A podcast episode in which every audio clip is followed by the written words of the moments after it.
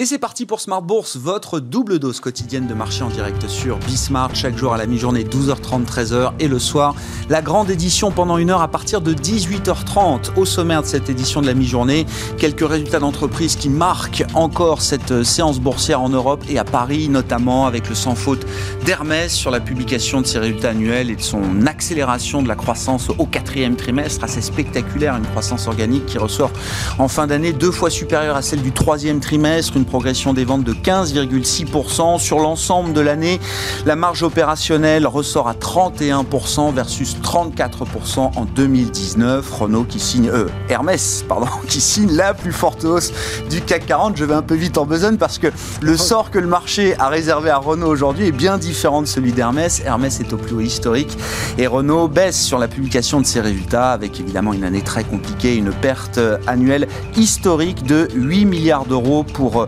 le groupe Renault. Et puis on notera également le cas Danone sous les feux de l'actualité avec la pression des activistes qui se renforce. Le management ne communique pas euh, d'évolution à venir sur la gouvernance. Le PDG Emmanuel Faber s'est simplement dit euh, euh, heureux de pouvoir renouer le dialogue avec des actionnaires.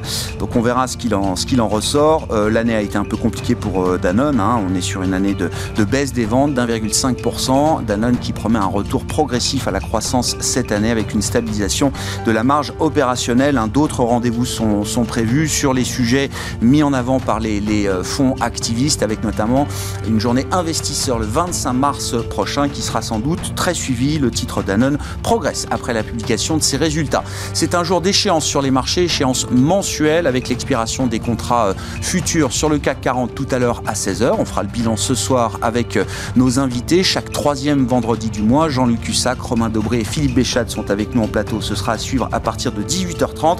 Et puis dans un instant, comme chaque vendredi à la mi-journée, on parle de vos finances, le sujet des finances personnelles avec deux invités, le responsable mondial des produits et du marketing stratégique de BNP Paribas, Asset Management et Stéphane Van Nuffel, cofondateur de netinvestissement.fr. Le sujet c'est l'alternative, les alternatives au, fonds euro avec une initiative euh, qui euh, marque euh, une initiative signée BNP Paribas Asset Management qui lance ces derniers jours un nouveau produit, Harmony Prime. On en parle dans un instant.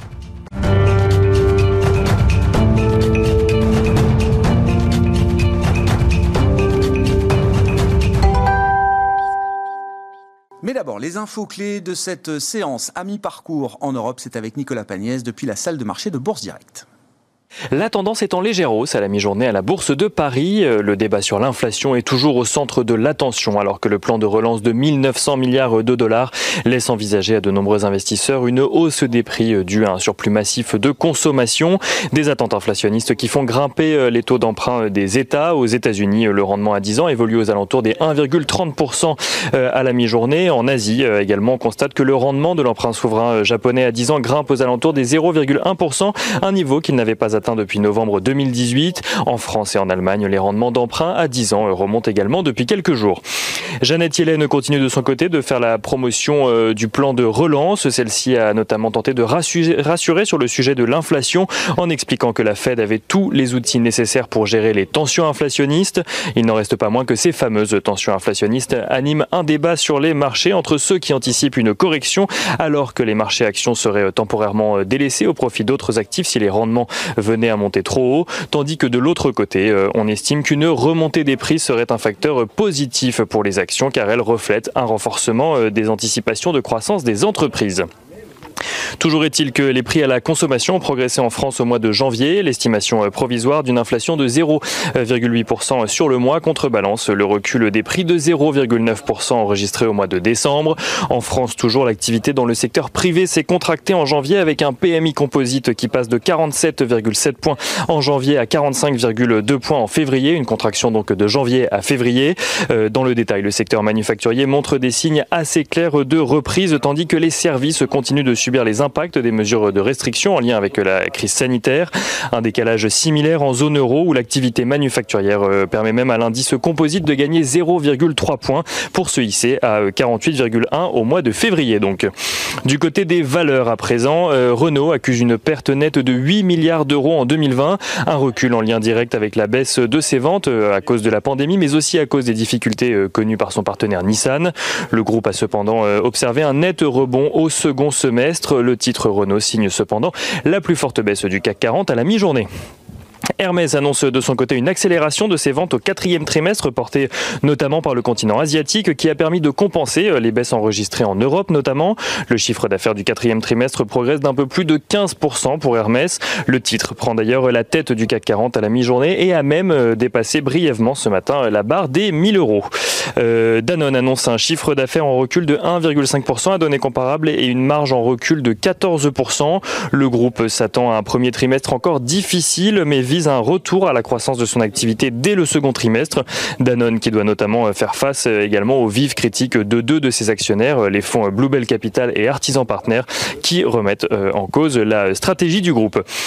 Valeo fait état de son côté d'une chute de son chiffre d'affaires de 16% et d'une perte nette d'un peu plus d'un milliard d'euros. Pour 2021, le groupe anticipe un rebond de 10% du marché automobile contre un recul de 17% en 2020 et compte euh, faire mieux que le marché. Le groupe veut également améliorer sa marge et euh, Target enfin fait état d'une baisse de 9,5% de son chiffre d'affaires en 2020 affichant une perte nette de 19 millions d'euros en lien avec les dépréciations d'actifs pour euh, réaliser pour faire face à la crise sanitaire.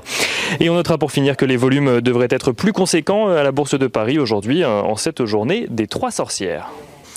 Nicolas Pagnès avec nous en fil rouge tout au long de la journée sur Bismart depuis la salle de marché de Bourse Direct.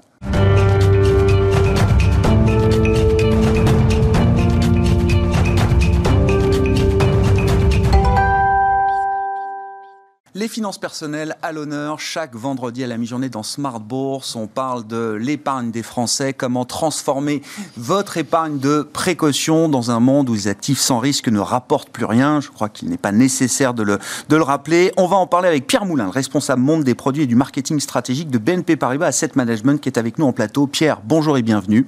Bonjour Grégoire. Et à vos côtés, Stéphane Van Nuffel, cofondateur de netinvestissement.fr. Bonjour Stéphane, merci d'être là. Pierre, euh, vous lancez BNP Paribas Asset Management lance donc un nouveau produit qui s'appelle Harmony Prime. On va en parler. L'innovation, le côté disruptif de ce produit, c'est qu'il allie des actifs cotés et du non coté, avec une promesse, une espérance de rendement euh, supérieur à ce qu'on peut trouver aujourd'hui sur les, fonds généraux, sur le fonds euro, qui représente encore une grande masse du, stock de l'épargne des Français euh, sur la partie euh, assurance vie. On va rentrer dans le détail du produit, mais j'aimerais que vous nous racontiez la genèse, la démarche qui a abouti à la création de ce produit. Je trouve que c'est très intéressant de le raconter parce que j'imagine que les épargnants ont peut-être aujourd'hui euh, le besoin d'un risque-rendement un peu différent de ce qui euh, prévalait précédemment. Euh, tout à fait. Merci Grégoire. C'était une très bonne introduction pour, pour parler d'Harmony Prime. Harmony Prime, c'est né d'une demande en 2019, hein, dans un contexte fin 2019, dans un contexte où les taux, euh, on en parlait à l'instant, les taux français sont passés sous euh, la barre, les taux longs, euh, de, du zéro, donc du rendement positif. Et donc, on, voit bien qu'avec ce contexte-là, les fonds en euros, les livrets, avaient des rendements qui allaient être sous pression et, et probablement durablement avec le recul, c'est une prévision qui s'est confirmée, puisque euh, voilà, ça ne vous a pas échappé que les endettements souverains ont augmenté avec la crise. Et donc, euh, voilà, même s'il y a des hauts et des bas, les, taux sont attendus pour euh, rester longtemps à des niveaux faibles. Et donc, une épargne sans risque, effectivement, qui rapporte peu et qui rapportera probablement peu dans les années qui viennent. Et de l'autre côté, dans le monde de l'assurance vie, des UC qui sont quand même biaisés sur les actions et qui sont perçus comme très risqués. Et donc, effectivement, il y avait cette idée qu'il manque un sweet spot dans le paysage de l'épargne française, un troisième pilier qui, euh, qui permettrait aux investisseurs de s'éloigner un petit peu de l'épargne complètement garantie et sans risque, et se rapprocher d'une épargne plus productive, avec des rendements plus importants, tout en n'étant pas un saut dans l'inconnu en termes de risque. Et ça, on y est arrivé, et on a pensé que c'était une très belle innovation, en apportant enfin la combinaison entre les actifs cotés et les actifs non cotés. Actifs non cotés qui apporte la diversification, apporte du potentiel de rendement, apporte du financement aussi d'économies concrètes, du tissu économique. Et cette combinatoire-là permet effectivement de viser à à peu près 3% net de tout frais, hein, ce qui est quand même significativement au-dessus des fonds en euros, pour un risque qui, euh, autour de 3,5 de volatilité, donc euh, en gros un cinquième à peu près du risque action, un risque limité, et donc effectivement d'être positionné entre ces deux contraires de l'épargne euh, l'épargne française. Je, donne un peu la, mesure de ce que les fonds euros servent euh, au, titre de, 2020. C'est autour de 1,10, c'est ça le taux moyen euh, attendu. Là, vous parlez de 3% net de tout frais, c'est ça, hein, c'est l'objectif de rendement que vous fixez pour Harmony Prime. En, quoi intégrer des actifs non cotés est quelque chose de disruptif? Et est-ce que les épargnants euh, structurellement averse au risque, hein, puisque vous essayez de parler à ceux qui sont encore beaucoup trop investis sur du, fonds euro. En quoi est-ce qu'ils vont euh, euh, adhérer à cette idée de non-coté, justement, dans ce, dans ce nouveau produit d'épargne? Alors, c'est disruptif d'abord parce que les actifs non cotés sont peu démocratiques, au sens qu'ils sont accessibles par des véhicules qui sont réservés avec des contraintes d'investissement à des investisseurs relativement aisés et euh, en général avec une épargne qui est bloquée pendant de longues années. Et donc ce que j'ai pas dit mais qui est très important, c'est que dans Harmony Prime, on va permettre de s'exposer pour partie, un tiers du portefeuille, à un mélange, un bon cocktail de private equity et aussi de dette privée qui est très intéressante hein, et beaucoup moins risquée tout en étant avec une liquidité de, de l'épargne qui reste euh, très acceptable, avec euh, possibilité de rentrer et de sortir deux fois par mois. Ça, c'est la clé, ça. Ça, c'est la clé parce que en mélangeant du côté et du non-côté, on arrive à rendre le véhicule investissable et relativement liquide et on permet aux épargnants de pouvoir certes viser à investir pour le moyen terme au-delà de 5 ans mais en cas d'aléa de pouvoir récupérer leur épargne euh, sans trop de difficultés. Sans difficulté tout court. C'est l'ambition que vous avez pour ce produit, euh, vous diriez que ça doit devenir un standard du marché? Vous parlez d'un troisième pilier de l'épargne des Français. Alors, je suis sûr qu'il y aura beaucoup de concurrence peut-être demain euh, autour d'Harmony Prime. Ce sera le rançon du, euh, le rançon du succès pour BNP Paribas Asset Management, puisque vous êtes pionnier sur ce, ce type de produit. Mais oui, ça a vocation à devenir un standard de marché. Alors, euh, il y a une euh, difficulté quand même à, combiner tout ça. Donc, il faut, avoir une certaine expertise, il faut avoir la capacité d'investir dans les, dans les marchés non cotés, en private equity, en dette privée, et d'être aussi avec une certaine forme de franchise sur les actifs cotés de maîtriser aussi un petit peu les dérivés pour être capable de aussi amortir un petit peu les, chocs d'exposition.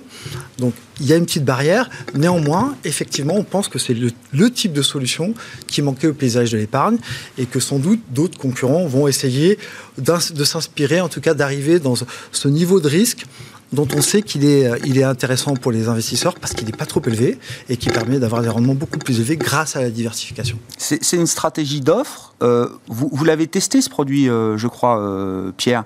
Est-ce que vous avez été surpris par l'appétit que vous avez pu trouver, la demande que vous avez pu trouver face à ce, produit intermédiaire, euh, ce sweet spot, comme vous dites Ouais, c'est intéressant, effectivement. On, a beaucoup travaillé, euh, notamment l'année dernière, alors dans, les périodes, notamment pendant l'été où les choses se sont un petit peu calmées, à interroger les investisseurs, euh, quantitativement, qualitativement, à leur poser la question et de leur dire voilà, aujourd'hui, vous avez ce, paysage où il y a non risqué qui rapporte plus beaucoup et ensuite investissement en action qui fait un peu peur on l'a pas dit comme ça, mais mmh. on a dit ça. Si on vous présente une alternative autour de 3% net, avec un risque limité mmh. qu'on a illustré dans les scénarios difficiles, qu'est-ce que, qu'est-ce que vous préférez? Et on a senti qu'il y avait euh, une vraie euh, attention sur euh, le pilier du milieu dont on parlait.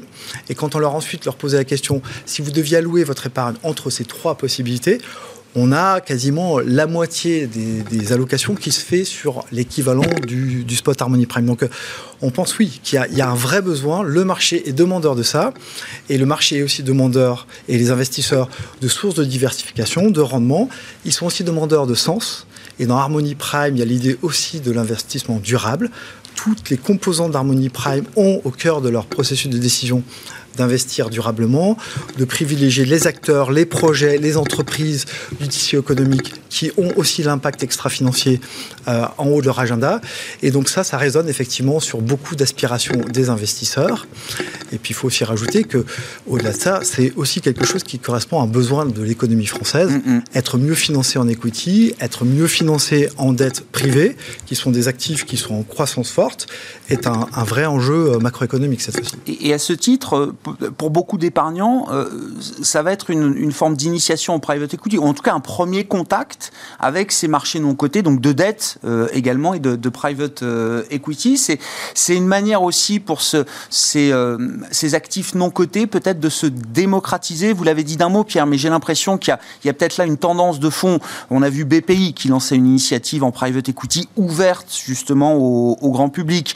on voit sur la partie crowdfunding, là aussi, un appétit qui a explosé l'an dernier. Alors, il y a toujours la partie immobilière, évidemment, très importante. On en parlera avec Stéphane, mais même l'investissement en fonds propres, l'investissement local dans des entreprises régionales, c'est quelque chose qui euh, draine beaucoup d'intérêt de, la part des, euh, clients euh, aujourd'hui.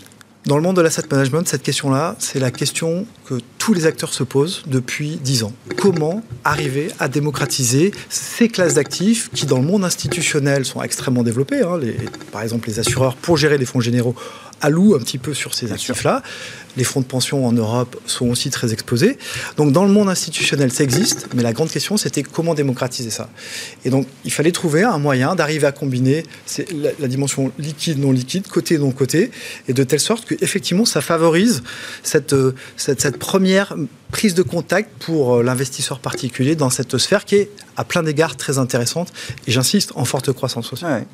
Bon, et donc, euh, Harmony Prime est réservé aujourd'hui aux clients, euh, aux clients Cardiff, euh, Pierre, c'est ça? Alors, ce que j'ai compris. eh bien, derrière Harmony ça Prime. une vocation universelle? Absolument, ça a une ah. vocation universelle. et donc, on va faire œuvre publique à un moment donné et ouvrir à l'ensemble des acteurs. Amen. Mais néanmoins, effectivement, c'est un travail aussi de tout le groupe BNP Paribas. Il y a un gros enjeu. Et d'ailleurs, on a des évolutions organisationnelles qui mettent l'accent sur la, sur la filière investissement, épargne, avec un nouveau pôle.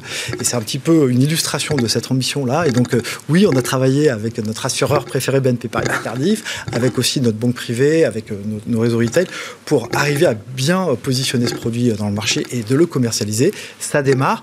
Pour autant, effectivement, à un moment donné, on élargira l'audience et, donc, du coup, tout le monde pourra investir dans Harmony Prime d'une manière ou d'une autre. Bon, et ça démarre sur un rythme que vous qualifieriez comment, Pierre?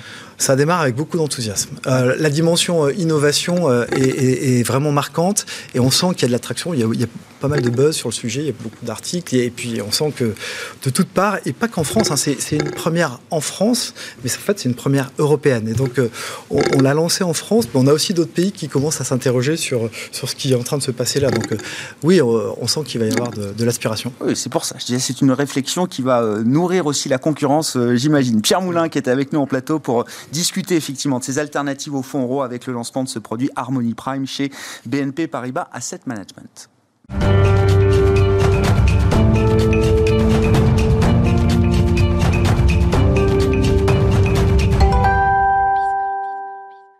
Bien sûr la discussion avec euh, Stéphane Van Nuffel, je le rappelle, qui est à nos côtés en plateau également, cofondateur de netinvestissement.fr. Une réaction quand même, Stéphane. Vous êtes euh, CGP en contact avec le, client final. Donc un SRRI, un indicateur de risque-rendement de 3 sur 7, 3% euh, net annualisé, net de tout frais. C'est l'objectif visé par Harmony Prime. Normalement, ça doit attirer des clients, ça. Alors non seulement ça doit attirer des clients euh, en, bout de chaîne de parcours client, c'est-à-dire le, client euh, consommateur euh, profane ou pas, mais ça doit attirer aussi des CGP et des professionnels intra-réseau ou extra-réseau. Parce qu'en fait, l'innovation, et là pour le coup, moi je j'ai été assez intéressé de découvrir ça et je suis ravi de croiser Pierre parce qu'en fait, là c'est une grande banque qui, euh, je pense, est la première en Europe à, tirer, entre guillemets, dans le bon sens, euh, de l'innovation. C'est-à-dire que là, euh, les grandes banques commencent à rentrer dans le jeu. Alors, moi, j'ai créé, en fait... on leur a suffisamment reproché de ne pas ah, être assez innovante, c'est ça, pour saluer le fait qu'une grande banque si, je suis honnête avec un peu d'innovation dans ses produits. Si je suis très honnête avec moi-même... Pierre Moulin est toujours à mes côtés en plateau, je le précise. Je, le dis sous son contrôle, mais je veux dire, pour être très honnête, moi, j'ai créé une marketplace de solutions de placement. Donc, on a, nous, notre méthodologie technologie intellectuelle innover. Donc ça m'allait très bien que les grands réseaux n'innovent pas trop non plus. Vous voyez, à un moment donné. Bon, là, ils innovent sur la, la partie produit. Donc là, ça m'intéresse fortement parce que j'imagine bien que pendant un temps, ça va être réservé au réseau du groupe BNP, ce qui est logique.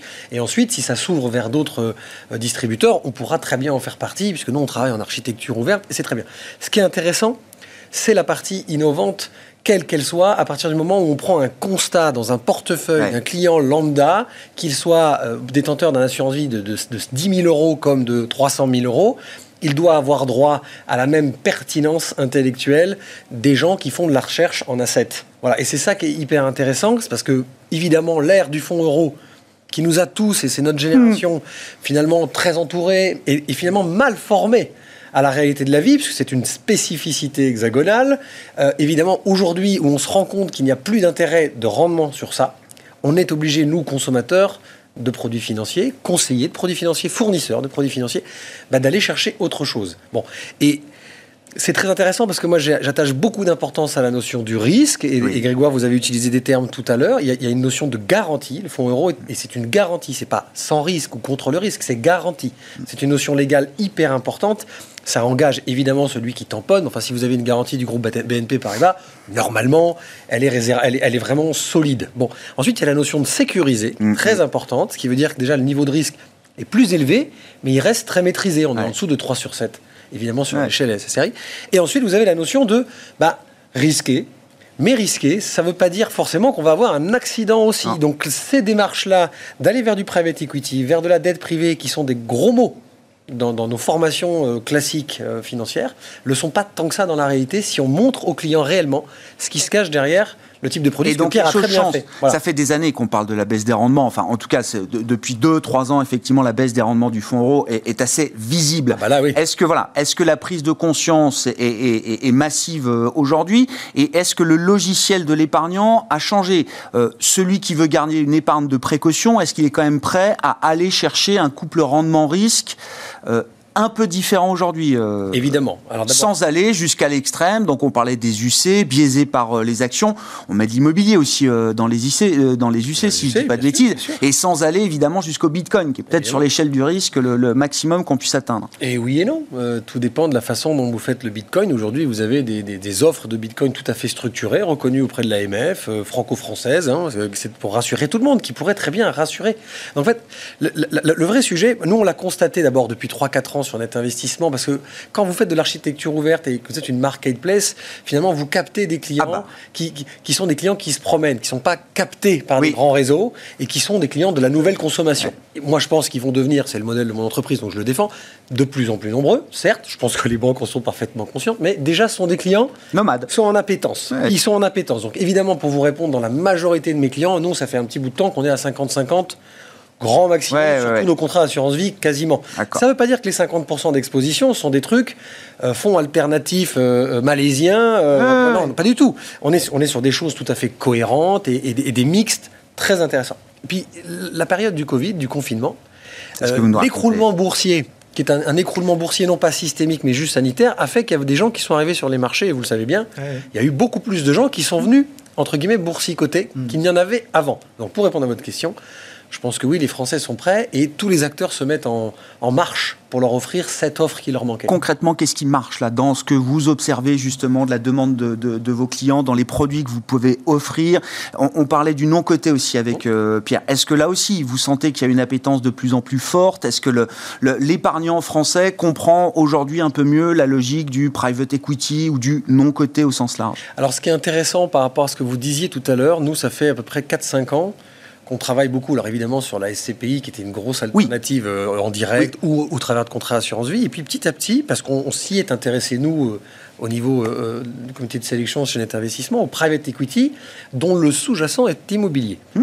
Mais ça reste du private equity. Ça veut dire mmh. que la, la, première couche, et c'est pour ça que l'immobilier, je pense, en private equity a fait du bien, que le crowdfunding immobilier se passe beaucoup mieux et beaucoup plus fluide que le crowdfunding, qu'on va dire plus capitalistique, capital risque normal dans une entreprise de n'importe quelle autre activité.